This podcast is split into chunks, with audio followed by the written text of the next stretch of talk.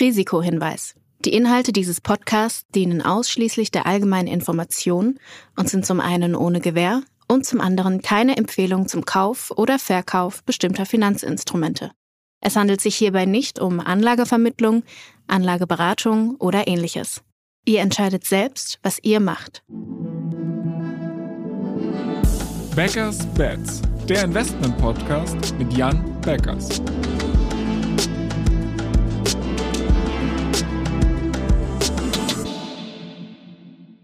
Moin Jan. Hallo Florian. Es ist mal wieder eine ganze Menge passiert, seitdem wir das letzte Mal gesprochen haben. Und eine Sache, die so ein bisschen meine Aufmerksamkeit gecatcht hat, war eine Aktion aus China, wo ein Stock namens AMDT Digital mal in wenigen Tagen irgendwie Tausende und Abertausende Prozent zugelegt hat. Das hat mich so ein kleines bisschen an GameStop erinnert. Ähm, was ist da los und sind wir jetzt irgendwie wieder in den Anfangszügen der nächsten Hype-Bubble? Ja. ich glaube, der äh, Case ist interessant, aber äh, etwas anders gelagert als äh, GameStop. Bei GameStop war es ja wirklich die Wall Street Bet Meute, die einen Kurs ähm, äh, ja einfach in Foren und durch ihre, ich sag mal, Millionen oder tausendfach Kleinanleger haben den Kurs hochgetrieben an der Stelle und haben gekauft und das war quasi wirklich von der Crowd irgendwie selber organisiert und das Unternehmen hatte erstmal nichts damit zu tun und ist dann vielleicht noch mit dem Marketing irgendwie drauf aufgesprungen und, äh, und hat dann davon äh, profitiert. Ich glaube, bei AMDT Digital sieht der Case etwas anders aus. Ähm, das ist einfach, ich sag mal, sehr markteng äh, dieser Titel. Äh, gibt sowieso kaum Aktien, die dann dort an die Börse gekommen sind. Und da sieht's eher so aus, als ob die Hintergrundmänner äh, dort sich eher selber einfach die Stücke im Wesentlichen irgendwo zugespielt haben ähm, und einfach selber diesen Kurs dort äh, mit sich selber hochgetrieben haben an der Stelle. Und dann sind später wahrscheinlich noch ein paar andere Anleger drauf aufgesprungen ne, und haben äh, dann das damit noch verstärkt. Aber ja, in jedem Fall keine Entwicklung, die jetzt irgendwie eine Substanz hat und auch die nichts äh, und äh, sicher nichts Gutes über AMD Digital an der Stelle aussagt. Ja, das ist auf jeden Fall eine krasse Nummer gewesen. Also ich glaube, die Marktkapitalisierung war zwischenzeitlich über 300 Milliarden US-Dollar, obwohl die Company nur 25 Millionen äh, Dollar Umsatz macht. Also das ist schon irgendwie extreme Auswüchse. Die, die, die wundersame, die wundersame Geldvermehrung äh, auf jeden Fall. Also es gibt auch noch ein paar andere äh, Aktien, wo man ganz merkwürdige Bewegungen ähm, äh, sehen äh, konnte. Ähm, beispielsweise bei, bei Pagaya was eigentlich ein ähnliches Geschäftsmodell hat wie, wie Upstart, äh, äh, auch mit dem Spec an die Börse gegangen ist, auch ganz markteng, sich auch äh, letztendlich geschäftlich nicht viel getan, hat sich, glaube ich, auch dann irgendwie zwischenzeitlich, ich sag mal jetzt nicht äh, verzweihundertfacht, aber irgendwie versechsfacht oder sowas an der Stelle. Und auch dort kann man, kann man, kann man sagen, das sind, äh, ja, ich sag mal, keine ganz natürlichen Marktbewegungen gewesen, vermutlich an der Stelle. Na gut, dann lass uns mal den Blick weg von dieser wundersamen Geldvermehrung äh, hin zu der Earnings Week oder den Earnings Wochen, die wir jetzt hatten, werfen und gucken, ähm, was so die letzten Wochen am, auf dem Markt passiert ist. Jetzt wenn ich mir das so anschaue, hatten wir in den letzten 14 Tagen echt extrem viel Bewegung und auch Bewegung nach oben hin, was ja erstmal erfreulich ist. Wie blickst du denn ganz generell darauf? Ja, ich glaube, was man sagen kann, wenn man auf diese Earnings Season guckt, dann kann man sagen, die Ergebnisse vieler Unternehmen in Summe waren okay oder teilweise vielleicht auch nicht irgendwie besonders berauschend an der Stelle. Das Interessante war, wie der Markt diese Ergebnisse aufgenommen äh, hat an der Stelle. Das heißt, viele Unternehmen wurden trotz schlechter Ergebnisse mit zweistelligen Kurssprüngen belohnt. Und äh, das zeigt uns vor allem eines, wie viel schlechte Nachrichten schon im Markt eingepreist waren oder eben auch, wie die Anleger positioniert waren. Das heißt, ähm, in vielen Fällen haben wir bei Aktien auch Short Squeezes gesehen. Das heißt, vorher waren Anleger massiv short positioniert. Ähm, und als dann die Nachrichten vielleicht doch nicht noch mal schlechter reinkamen, als erwartet wurden, ähm, Kurse leicht stiegen, wurden dann Short-Anleger gezwungen, sich mit Aktien einzudecken. äh, haben dadurch den Kurs hochgetrieben und haben dadurch dann diese Bewegung nochmal verstärkt und haben dadurch weitere Leute gezwungen, sich die short waren, mit diesen Aktien einzudecken. Und das hat dann teilweise ganz äh, für ganz enorme Kursbewegungen an der Stelle gesorgt, wenn man sich beispielsweise Carvana anguckt oder sowas, was im Zuge von Earnings und einer positiven Kursbewegung davor auch mal schnell 100 Prozent in, äh, in einigen Wochen gemacht hat. Wie gehe ich als Anleger eigentlich mit solchen Dingen um? Also spekuliert ihr zum Beispiel aktiv darauf, dass ihr irgendwie sagt, wow, da ist ein hohes Short Interest in so einer Aktie drin und unter Umständen könnten die positiv überraschen und dann zack geht's aber ganz doll nach oben und wenn nicht, geht's nicht so doll nach unten oder lasst ihr da eher die Finger von? Ähm, also man sollte auf jeden Fall bei seinen Titeln einen Blick darauf haben, weil Short-Interesse kann einem einerseits etwas Interessantes sagen, nämlich, dass es möglicherweise dort schlechte Nachrichten bevorstehen, weil es hat ja einen Grund, wenn es so viel Short Interest gibt. Dieses Short Interesse kommt meistens, also gerade wenn es Aktien sind, die total stark geschortet sind, kommt es häufig von gut informierten Marktteilnehmern, beispielsweise Long Short Hedge Funds, die, die vorher eine, eine, eine gute Research gemacht haben. Und das kann einem natürlich einfach als Indikator dienen, sich genau anzugucken, was dort, was dort vor sich geht. Ähm, insofern, ähm, äh, das ist ein Aspekt, den man äh, beachten sollte an der Stelle. Ähm, auf der anderen Seite ähm, heißt es aber auch, wenn diese Aktie geschortet ist massiv, irgendwann müssen diese Shortseller sich mit der Aktie wieder eindecken. Das heißt, irgendwann diese Aktie kaufen und das wird irgendwann für, für dann die Gegenbewegung an der Stelle sorgen. Und wenn man dort das Timing eben gut hinbekommt, dass man sagt, okay, eigentlich ist die ganze Negativität, alles, was dort an schlechten Nachrichten kommt, jetzt schon eingepreist, ähm, dann kann es eine sehr attraktive Situation geben, wo eben eine positive Kursbewegung nochmal sich um ein Vielfaches verstärkt an der Stelle. Und insofern, ähm, es macht schon Sinn, bei Aktien, die man eng beobachtet, sehr genau auf diese Sachen zu schauen. Ähm, Im Wesentlichen äh, fokussieren wir uns natürlich trotzdem einfach drauf, okay, was glauben wir, was dort jetzt für, für, für Nachrichten herauskommen. Aber es macht Sinn, diese weiteren Indikatoren äh, an der Stelle zu beachten.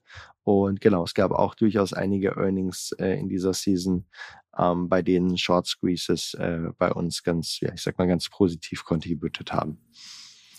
Du hattest jetzt ja gerade so die gesamte Marktstimmung so zusammengefasst als, naja, also die Zahlen brauchten teilweise gar nicht so extrem gut zu sein, weil die Erwartungen einfach so, so schlecht waren. Und wenn man dann nur ein ganz kleines bisschen overdelivered hat, dann hat man diese krassen Ausreißer nach oben gesehen. Ähm, Gibt denn da irgendwas, was du jetzt besonders spannend fandest, außer von Carvana, diesen Short Squeeze, irgendwelche Zahlen, die ihr besonders im, im Blick hattet oder auf die ihr besonders gewartet habt?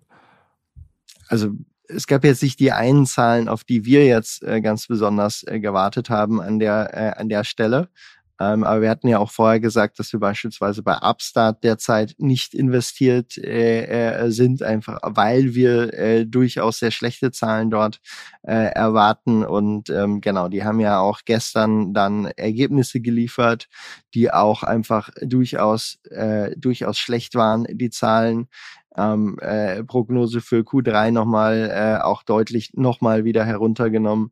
Und an der Stelle kann man sagen, die Marktreaktion darauf war dann mit etwa minus zehn Prozent, nachdem es am Vortag äh, oder ich sag mal in den, in den Tagen davor eben, weil so ein Short Squeeze gefürchtet war von einigen Anhängern, auch in etwa selbe Zahl hochging, gar nicht mehr besonders stark äh, an, der, an der Stelle, was interessant war. Ähm, es gab auch andere Earnings, die interessant waren. Beispielsweise Beyond Meat hat eigentlich total katastrophale Zahlen abgeliefert, ähm, äh, kann man sagen. Ähm, und die Aktie war hinterher doch recht stark im Plus, wo man sich einfach dann fragen muss, okay, wie katastrophal war, waren eigentlich die Zahlen, die dort schon eingepreist waren an, an der Stelle. Und ähm, genau, insofern äh, ja, äh, durchaus, äh, durchaus interessant zu beobachten. Und insgesamt ja für den Markt kein schlechtes Signal, wenn man sagt, so schlechte Erwartungen herrschen vor, dann kann der Markt natürlich am Ende eher nur noch positiv überraschen. Okay, dann lass uns mal so ein bisschen in diese Einzeltitel reingehen, äh, gerade mit Big Tech, ja, weil die äh, dominieren ja auch manchmal so den Gesamtmarkt. Äh, und eine Wette, die ihr da am Laufen habt, da wollte ich mal zu einem kleinen Update horchen. Äh, wir hatten in den letzten, weiß ich nicht, fünf, sechs Folgen mag das her sein, über Meta gesprochen. Äh, die haben jetzt ja den allerersten Umsatzrückgang verkündet in ihrer Unternehmensgeschichte. Wie blickst du darauf? Also ich glaube, Meta steht ja jetzt ungefähr dort. Ich sag mal etwas höher wahrscheinlich noch als äh, als als vor einigen Wochen, aber ungefähr dort. Das heißt, ich sag mal insgesamt ist bei der Aktie nicht viel nicht viel passiert, äh, kann man an der Stelle sagen. Ähm, aus unserer Sicht, na, ob, ob jetzt, ich sag mal, wir haben auch jetzt mit keinem irgendwie großen Umsatzsprung oder sowas an der Stelle äh, gerechnet. Ähm, an der Stelle muss man einfach sagen, im Vergleich zum Wettbewerber, also wenn man beispielsweise auf Snap an der Stelle äh, guckt, die hat's ja ganz, ganz massiv zerschossen, muss man sagen. Ne, also die, ja. die Aktie ist ja jetzt wahrscheinlich etwa nochmal, ja, ich sag mal, 50 Prozent plus oder so gefallen, seit wir letztes Mal äh, gesprochen haben, hat sie sich recht gut geschlagen. Ähm, ich glaube, die große Wette bei Meta ist ja vor allen Dingen auch einfach, was machen sie aus weiteren Assets, die sie jetzt noch nicht monetarisieren? Also beispielsweise WhatsApp oder sowas ist aus meiner Sicht noch ein total untermonetarisiertes Asset. Und kommen sie weiter auf der Vision zum, zum Metaverse. Ähm, und letzteres wird ja, bevor man wirklich äh, etwas sagen kann, mindestens sehr viele Monate, aber eher Jahre dauern an der Stelle. Ne? Und dann ähm, kann man an der Stelle sagen, dort hat es jetzt eigentlich keinen nennenswerten Progress in den letzten sechs Wochen, seit wir gesprochen, gegeben. Ähm, äh, insofern, äh, die Aktie ist weiterhin bei uns im, äh, im Portfolio ähm, und wir beobachten die aber äh, den, den Fortschritt, ob ob das aufgeht oder nicht, wird man sehen in, in Monaten oder in Jahren letzten Endes. Und da hat sich insofern jetzt für uns noch nichts geändert. Ich habe gestern in Vorbereitung auf den Podcast so ein bisschen mal durch CNBC durchgescrollt und da habe ich eine Headline gesehen, da hieß es irgendwie Forward PE in der letzten Dekade von Facebook von 58 auf quasi 14 gecrashed. Also im Endeffekt kann man einerseits negativ deuten, kann man aber auch sagen, die Aktie ist verdammt günstig. Äh, und äh, tatsächlich auch ähnliche Meinung wie du dazu, ähm, dass ich halt sage, okay, sowas wie WhatsApp oder so wahrscheinlich ein, ein sehr stark untermonetarisiertes Produkt. Äh, eine Sache, die man aber trotzdem immer wieder in der Kritik sieht, ist dieses äh, massive Hiring, was Meta in den letzten äh, Monaten oder, oder Jahren halt auch gemacht hat und halt auch deutlich overhired hat im Vergleich zu anderen Big Tech Unternehmen. Siehst du das kritisch oder siehst du das als Gefahr oder sagst du, naja, das ist top, um, um halt diese langfristigen Potenziale zu heben? Also ich glaube, dass, dass das Hiring geht ja jetzt bei Meta auch schon massiv zurück, einfach im Zuge der, der Marktphase, in der wir uns jetzt äh, äh, bewegen. Ähm, ich denke, ähm, wenn man Mark Zuckerberg jetzt nochmal fragen würde, äh, ob er gedacht hätte, dass das Metaverse so lange dauert, bis es kommt. Ich denke, er hätte auch mit einer etwas früheren äh, Entwicklung dort gerechnet im Nachhinein. Er hat ja auch, ich sag mal, ähm, äh, ähm, Oculus hat er, glaube ich, gekauft vor, ist auch schon wieder sechs, sieben Jahre oder sowas bald her. Ne? Also hat sich ja wirklich sehr früh dort ähm, äh, positioniert. Ähm, ich würde sagen, Facebook ist sicherlich oder Meta ist, ist dort einfach in einer, in einer Entwicklung, wo sie gerade ihr Team ja auch konsolidieren, wo es ja auch aktive Messages gibt von Zuckerberg nach dem Motto, hey, wenn du gerade nicht mehr so hungrig bist, dann bist du vielleicht auch nicht viel, dann bist du auch nicht richtig am Platz, wo er durchaus Mitarbeiter ja auch ermuntert, von Boot zu gehen, wenn sie einfach nicht motiviert sind für, für, für diese Mission. Und insofern, ja, sie haben in der Vergangenheit vermutlich etwas overhired, ähm, was die meisten Companies aber auch gemacht haben. Es hat ja jetzt nicht jeder mit diesem massiven Ende dieses, dieses Cycles äh, an der Stelle gerechnet. Ähm, sehe ich jetzt eher, ich sag mal, als ein, ein ich sag mal, ein kein schwerwiegender Fehler, sondern eher einfach als ein ganz, als ein, eines der ganz normalen Sachen, die typischerweise immer mal bei einem Unternehmen schiefgehen. Auch wenn wir uns eine Amazon angucken, haben ja auch massiv overhired äh, äh, zuletzt. Ähm, so, also äh, sehe ich jetzt nicht als, ich sag mal, besonders als, als besonders schwerwiegenden Fehler an der Stelle. ist absolut okay. korrigierbar. Gut, weil wir gerade bei Meta sind, lass uns mal so ein bisschen in der Advertising-Ecke beim, beim Big Tech bleiben. Ähm, wie schaut's aus bei Alphabet? Da irgendeine Meinung zu? Alphabet hat ja auch Ergebnisse geliefert, die jetzt, ich sag mal, okay waren an der Stelle. Kurs hat positiv darauf reagiert. Da war es an der Stelle so, dass einfach der, der Marktweg gesagt hat, okay, mit dieser Rezession, mit der wir rechnen, müssen noch jetzt die, die, die Werbeeinnahmen einfach massiv sinken. Ähm, und dort hat sich Alphabets Geschäft bis jetzt noch als vergleichsweise resilient äh, erwiesen. Und man muss auch sagen, bei Alphabet ist es auch ähnlich so wie bei, bei Meta. Ähm, die traden ja inzwischen auch, ich sag mal, auf einem KGV, wenn man sich rechnerisch anguckt, irgendwo so, ich sag mal, 18, 19, 20. Dort sind aber in all dieses KGV all die unprofitablen sehr langfristigen Investments, äh, ähm, beispielsweise auch ins, äh, ins autonome Fahren, immer auf der Kostenseite eingerechnet.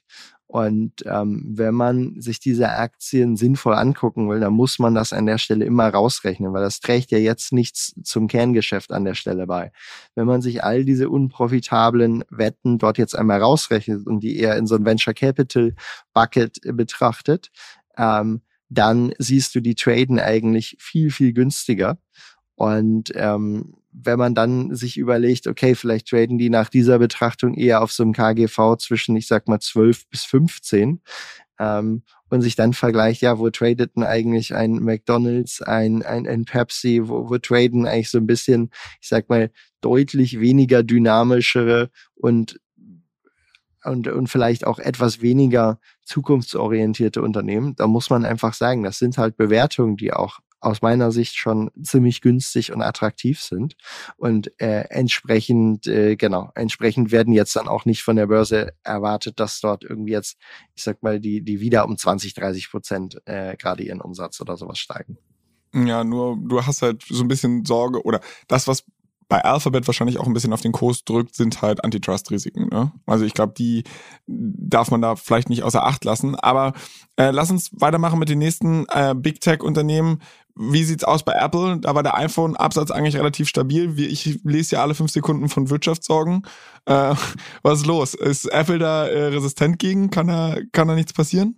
Ja, es war auch eher eine, eine positive Überraschung, gerade weil sie ja, ich sag mal, letztes Mal ja auch gewarnt hatten eigentlich, dass es ein bisschen Lieferkettenprobleme geben könnte, muss man sagen, hat Apple an der Stelle wieder sehr beeindruckend gut durchgeplant geliefert. Ähm, genau, und muss ja auch sagen, Kurs steht fast auf dem äh, dem All-Time äh. Insofern durchaus äh, beeindruckende Vorstellung an der Stelle irgendwelche Gedanken zu dem Risiko China? Ich meine, Absatz ist da sehr relativ groß konzentriert in China und gleichzeitig Lieferkettenproblematik. Da hatten wir jetzt auch ein paar News in den, in den letzten Tagen. Ja, absolut. Äh, Apple ist natürlich sehr exposed zu, zu China. Einerseits als, äh, als Absatzmarkt, andererseits natürlich stark als Produktionsmarkt an der Stelle. Ähm, zuletzt gab es ja auch News, dass sie ihren Zulieferern in Taiwan gesagt haben, äh, die sollen auf ihre Produkte Made in China draufschreiben, dass sie irgendwie äh, äh, die dann leichter wieder nach China reinkriegen, wenn es da jetzt Probleme gibt oder so. Ähm, also es, es zeigt, glaube ich, einfach, wie sensibilisiert Apple an der Stelle ist. Und ich gehe davon aus, dass Apple auch sehr aktiv dran arbeitet, sich zumindest was die Produktion angeht, noch unabhängiger von, von China an der Stelle zu machen, weil die Spannungen an der Stelle ja einfach seit, ja, einfach seit geraumer Zeit weiter zunehmen. Okay. Dann würde ich, weil wir gerade bei A sind, würde ich mal bei Amazon äh, dazu übergehen. Wir haben in den letzten Folgen ja auch häufiger über E-Commerce gesprochen. Äh, das heißt, da ist natürlich irgendwie alles nicht so dolle. Ähm, aber trotzdem Amazon eigentlich mit relativ gutem Quartal, oder wie siehst du das? Genau, also Amazon hat ja auch eher positiv überrascht, muss man sagen, an der Börse eben weil eigentlich inzwischen jeder auf so schlechte E-Commerce-Ergebnisse eingestellt ist. Und ich glaube, da zeigt sich dann eben auch Amazon, bestellt man natürlich häufig einfach auch Lebensnotwendigkeiten oder Sachen, auf die man jetzt nicht so gut verzichten kann.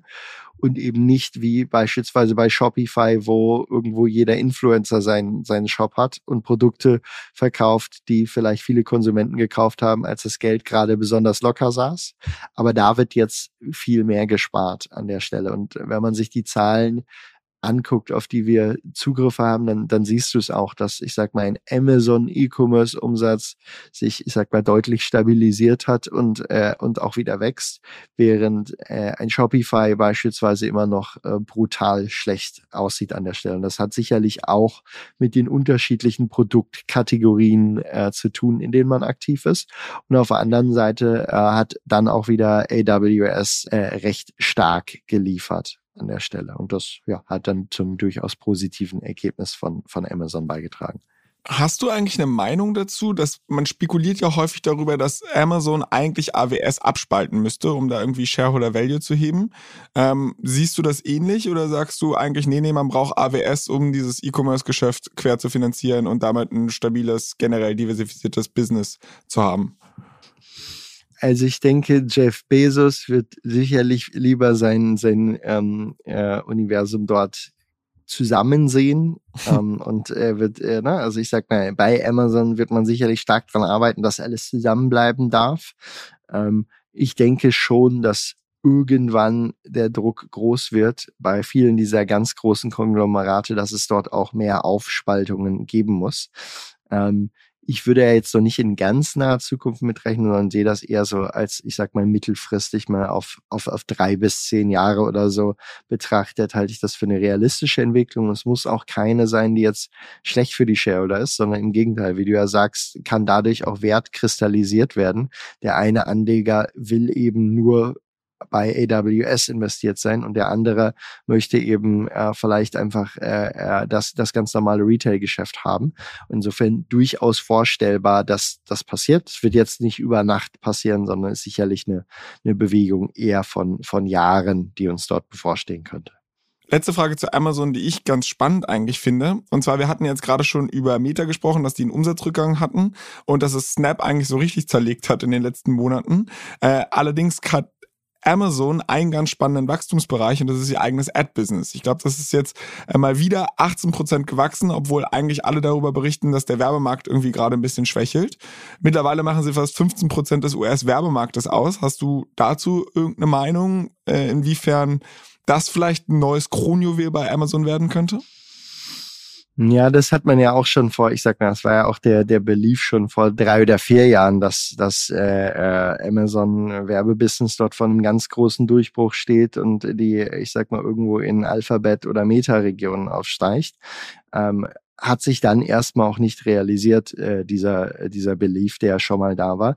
Was man auch sagen muss, dass Amazon Advertising Business ähm, ist ja jetzt auch nicht, dass irgendwie Amazon die Werbung von Procter Gamble irgendwo bei, bei Netflix oder sowas ausliefert. Also eigentlich ein wirklich ganz klassisches Geschäft, sondern ist ja eher, du gehst auf Amazon und die Amazon-Händler ähm, äh, preisen nochmal ihre eigenen Produkte verstärkt auf Amazon an und zahlen dafür Fees. Das ist ja wirklich der, der, der Kern, die Essenz des Geschäftes.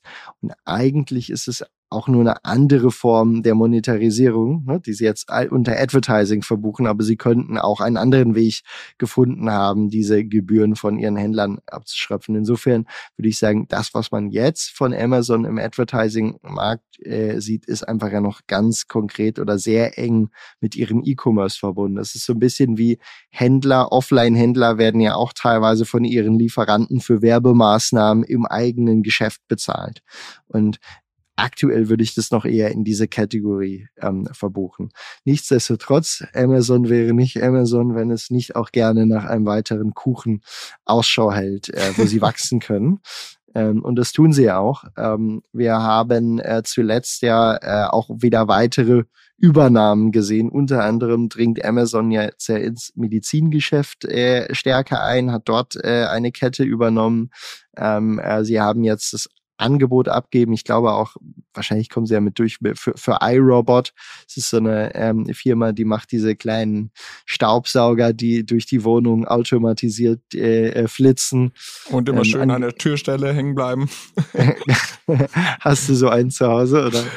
Ich habe ich hab Freunde tatsächlich und das ist jedes Mal, wenn er zu Besuch ist, macht es immer Doktor, Doc, Doc, Doc und er, er checkt mir, halt nicht. Also, ja, ja ich habe mir die auch zu Research-Gründen mal gekauft, weil wir, wir, also wir waren auch mal bei, bei iRobot äh, zeitweise investiert und dann, äh, genau, habe ich das auch mal gekauft, aber der, der flitzt jetzt auch aktuell nicht hier durch meine Wohnung, weil irgendwie, ja, es ist ganz praktisch, aber man muss sich dann schon noch auch wieder drum, drum kümmern an der Stelle.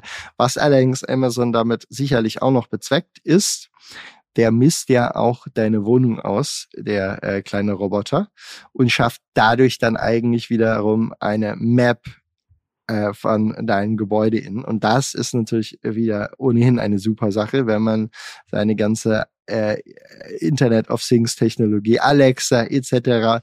Äh, in den Haushalt bringen will. Und dafür muss man sagen, ist dann iRobot irgendwie Market Cap 1,5 Milliarden äh, aus meiner Sicht ein ziemliches Stäbchen und äh, ja, äh, sieht nach einem ziemlich smarten Kauf an der Stelle von, von Amazon aus. Okay, jetzt last but not least bei den großen Tech-Unternehmen, da werden wir jetzt wahrscheinlich gar nicht drüber so viel schnacken können, aber Microsoft, da noch irgendeine Meinung zu den Quartalszahlen? Ja, zeigt einfach auch, die Zahlen waren jetzt nicht besonders gut, haben eigentlich die Erwartungen, also die offiziellen Erwartungen, muss man immer sagen, äh, verfehlt. Äh, Aktie tradete trotzdem durchaus ins, ins Positive und ähm, ja, zeigt letzten Endes einfach auch nur, dass der Markt mit dieser Abkühlung noch stärker gerechnet hatte. Ähm, und genau, und zeigt auch auf, es gibt ja immer vorher so offizielle Analystenschätzungen, wo kommt das hinterher, wo kommt die Aktie hinterher raus. Das ist aber nur das eine, die, die äh, das kommt dann von irgendwelchen Sell-Side-Häusern.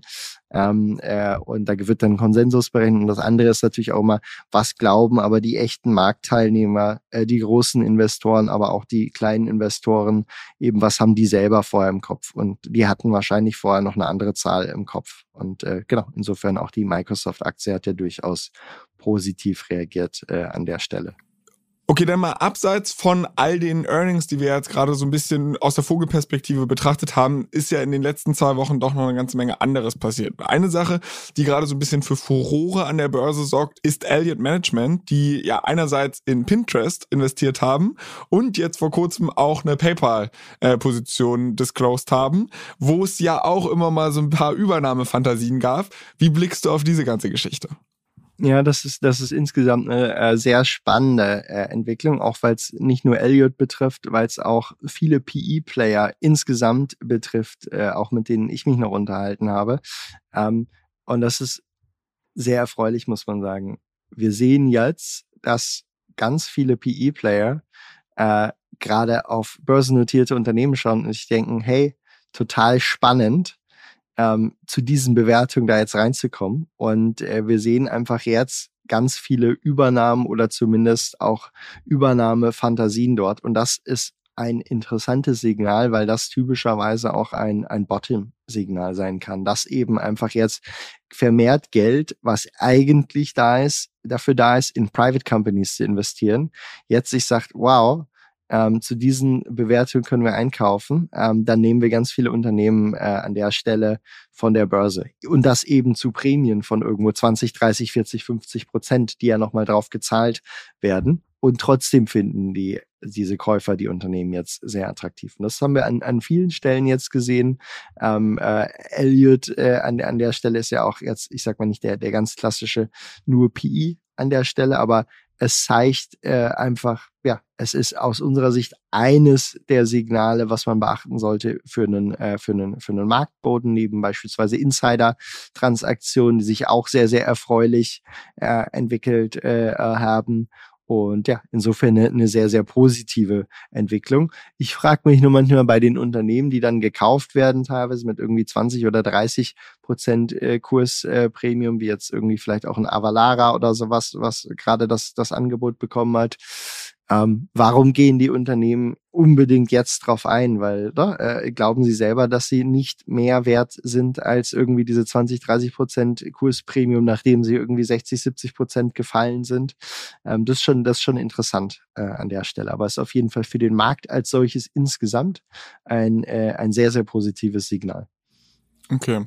Die zweite Sache, die ich dich noch zum Abschluss fragen wollte, ähm, ist, dass wir nehmen hier an einem Mittwochmorgen ähm, zu sehr früher Stunde auf und es kam gerade die Headline rein, dass der gute Elon Musk mal wieder sieben Milliarden US-Dollar Tesla-Shares verkauft hat, ähm, um seine Twitter-Übernahme vielleicht zu finanzieren, wenn er dann dazu gezwungen wird oder auch nicht. Äh, wir werden sehen, wie sich das entwickelt. Aber ähm, ich musste da an dich denken, weil wir hatten beim letzten oder vorletzten Mal darüber gesprochen, dass insbesondere EVs in China ähm, bei euch ja auch für einen ganz guten ähm, Portfolio-Boost gesorgt haben. Ist Tesla eigentlich eine Wette, die ihr jetzt mal in Betracht zieht? Der Kurs ist ja auch ein bisschen runtergekommen.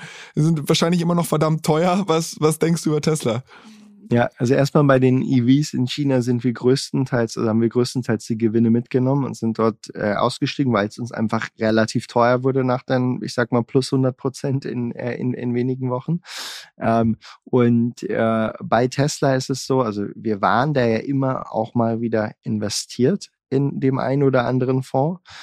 Aber ich sag mal, gerade jetzt, äh, ich sag mal, würde ich auch nicht sagen. Es ist, äh, es ist jetzt nicht unsere, unser most favorite play. Und auch wenn Elon Musk äh, äh, jetzt äh, die ganze Zeit gerade verkauft und sich selber denkt, okay, er will da eigentlich weniger investiert äh, sein, ähm, dann muss das auch nicht das, das allerbeste Signal sein. Zumindest für das Timing nicht.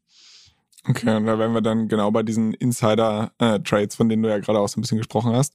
Wobei er hier ja diesen schönen Deckmantel hat, von wegen, er muss eine Übernahme finanzieren, aber. Das glaube ich, das glaube ich, das glaube ich auch. Ich denke, und das ist auch aus, äh, aus Elon Musk Sicht persönlich natürlich durchaus, ähm, äh, durchaus nachvollziehbar, weil er einfach so konzentriert ist in seinem Vermögen auf, äh, auf, auf Tesla. Absolut nachvollziehbar, dass er äh, dort auch persönlich etwas diversifizieren will. Also jetzt äh, kein, kein Red Flag Signal oder so. Ähm, und trotzdem sind das immer mal wieder auch subtile Hinweise, wann jemand dort verkaufen will. Man muss ja auch sagen, das letzte Mal hat er es ja ziemlich perfekt getimed. er hat ja so ziemlich auf dem Hoch verkauft im äh, letzten November ähm, und äh, dafür sogar dann noch äh, Applaus bekommen von seiner von seiner von seiner Fanbase äh, und ähm, in, insofern äh, keine keine Red Flag, aber auch definitiv kein kein Einstiegssignal, äh, wenn, wenn Elon Musk gerade massiv verkauft, weil es natürlich äh, selber auch einfach ja zusätzliche Liquidität in den Markt gibt. Und wir haben es ja auch an der Bewegung der Tesla-Aktie in den letzten in letzten Tagen gesehen, dass dort irgendetwas von vor, vor sich ging. Und ja, dann wissen wir jetzt was, was dort passierte. Jan, ich habe noch 20 Millionen Fragen. Äh, wir sind nur leider schon lange, lange über der Zeit.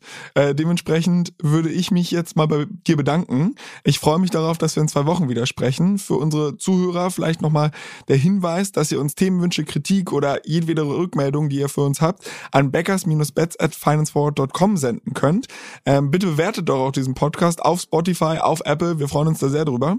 Und äh, ja, empfehlt diesen Podcast weiter. Und ansonsten, wie gesagt, Jan, ich sagte es gerade schon, vielen, vielen Dank dir und und ich freue mich auf in zwei Wochen. Danke, Florian. Bis bald. Ciao, ciao. Dieser Podcast wird euch präsentiert von BitCapital und Finance Forward. Die Produktion wie auch die redaktionelle Verantwortung für die Inhalte liegen bei der Podstars GmbH.